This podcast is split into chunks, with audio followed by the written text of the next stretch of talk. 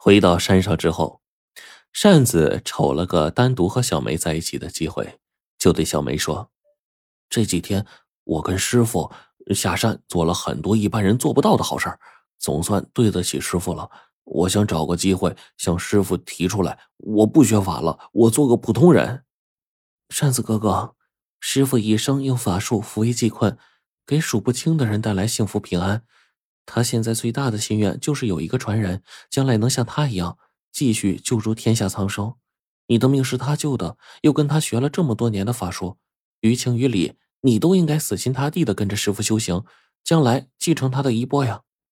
小梅，我现在心里全都让你占满了，除了你，什么也装不下。为了你，我什么都肯做。小梅也摇了摇头说：“扇子哥哥，我的命是你救的。”按理说，你说什么我都要应允你，但你现在是一个学法修行的人，我宁可辜负你，也不想你辜负师傅。说完，转身进入自己房间，关上了房门。扇子呆住了，他一拳砸在墙上，自言自语的说：“不管你怎么拒绝我，我就是喜欢你，我一定要得到你。”冬天总算是过去了。眼看着就要开春了，这天，离大青山四十多里的乔家村出了一件大事儿。原来，村里有一对忠厚老实的老夫妻，一生勤劳刻苦，为人称道。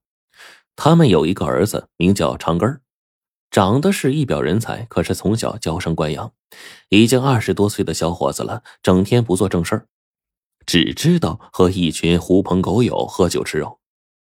这一天，长根正闭着眼睛靠着墙根晒太阳，忽然听见远远的有人喊了一声“长根”，他便随口应了一声，然后呢，两眼一翻，栽倒在地上，人事不知。长根母亲吓得大喊救命，乡亲们马上就围聚过来，七手八脚的把长根弄到屋里躺好，为他请来郎中。这郎中瞧来瞧去，也瞧不出个子丑寅卯，说是多半是受到惊吓。让他躺在床上好生的调养。再说油灯法师，他心里一直想着小梅的婚事。扇子前段日子一闹，更想早点把小梅给嫁出去了。为了给小梅找个好人家，他装成了一个讨百家米的僧人，一户接着一户的走过去。这一天呢，他就来到了乔家村讨百家米。到了长根家，见长根父母满脸悲喜，便问缘由。长根父母就把油灯法师带到了长根的床前。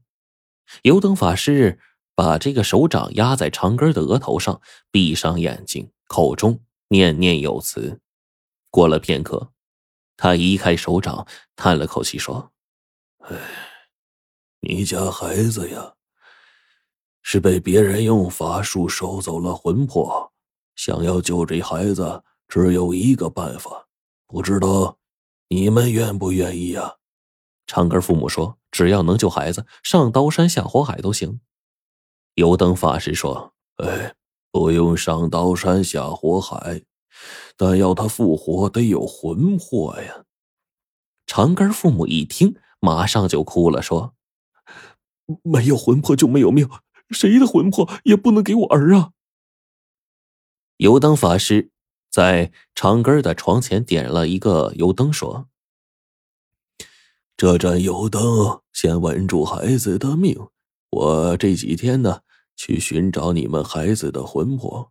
万一找不到，就为他找个替代的。你们千万要守住这盏油灯，可不能让它灭了。”油灯法师吩咐完，就匆匆走了。长根父母望着法师的背影，双腿一跪，连叩三个响头。接着，两位老人轮流的坐在这油灯边上，像守护儿子的魂魄一样，细心的守护着油灯。这天傍晚，赛虎就隐约听到主人在喊他，顺着叫声跑下山，看到了油灯法师，他就摇着尾巴跟着主人往山外走去了。油灯法师把赛虎带到长根家，长根的父亲用手摸摸赛虎的身子，不停的说：“哎，真是一条好狗啊！”给赛虎呢盛了满满的一碗饭。赛虎大口大口的吃着，边吃边摇尾巴。三更时分，油灯法师摸了摸赛虎的头，说：“赛虎，躺下。”赛虎赶紧乖乖躺下，把头依偎在主人腿上，就跟往常一样，闭上眼睛，享受着主人的怜爱。油灯法师用手摸了摸赛虎的头和身子，口中默默的念着，突然抡起了一把铁锤，朝着赛虎的头上猛地砸去。赛虎的眼睛无力的睁开，可怜的看着主人，慢慢的就闭上了。不大一会儿，床上的长根发出了轻微的呼吸声，跟着他嘴巴也动了动，眼睛慢慢的就睁开。长根母亲一下扑到了孩子身上，激动的哭起来。油灯法师也长出了一口气，站起身说：“孩子活了，呃，让他再歇一会儿，别惊扰了他。”长根父亲把赛虎尸体抱起来，准备出门。油灯法师喊住他，要过赛虎的尸体，又让长根母亲取来一根针线，把赛虎脑袋洗干净，把伤口缝合好，用一块黑布把赛虎的尸体包裹起来。油灯法师出门两天了，还没有回来。这一天，小梅又烧好了晚饭，等着师傅回家。眼看着天就要黑了，还是不见师傅的人影。赛虎也不知道去了哪儿，他心里越想越不放心，便去找扇子，想让扇子下山去接接师傅。小梅在扇子房间里喊了好几声，里面没有人回应，她心里涌出了一阵的内疚。前段时间拒绝扇子，扇子一直非常的痛苦。有一次，小梅还看到扇子躲在墙角哭泣呢。后来，扇子一见小梅就躲。不久前还偷偷跑出去几天，小梅试着推了一下房门，门吱呀一声就开了，一张纸条从门缝上落了下来。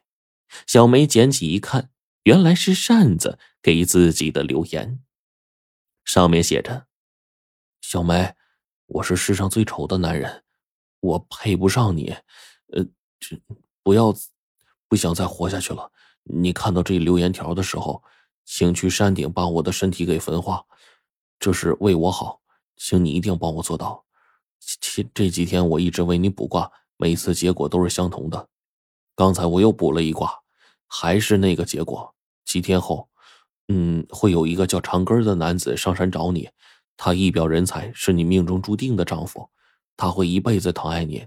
你你你跟他下山去吧。小梅看完了信，赶紧就往山顶跑。到了山顶一看，扇子果然在那儿。他端坐在一堆干柴之上，小梅已经急得哭了，使劲的喊着扇子，他却纹丝不动。小梅爬上了柴垛，用手在扇子鼻下试了试，发现他已经没有了呼吸了。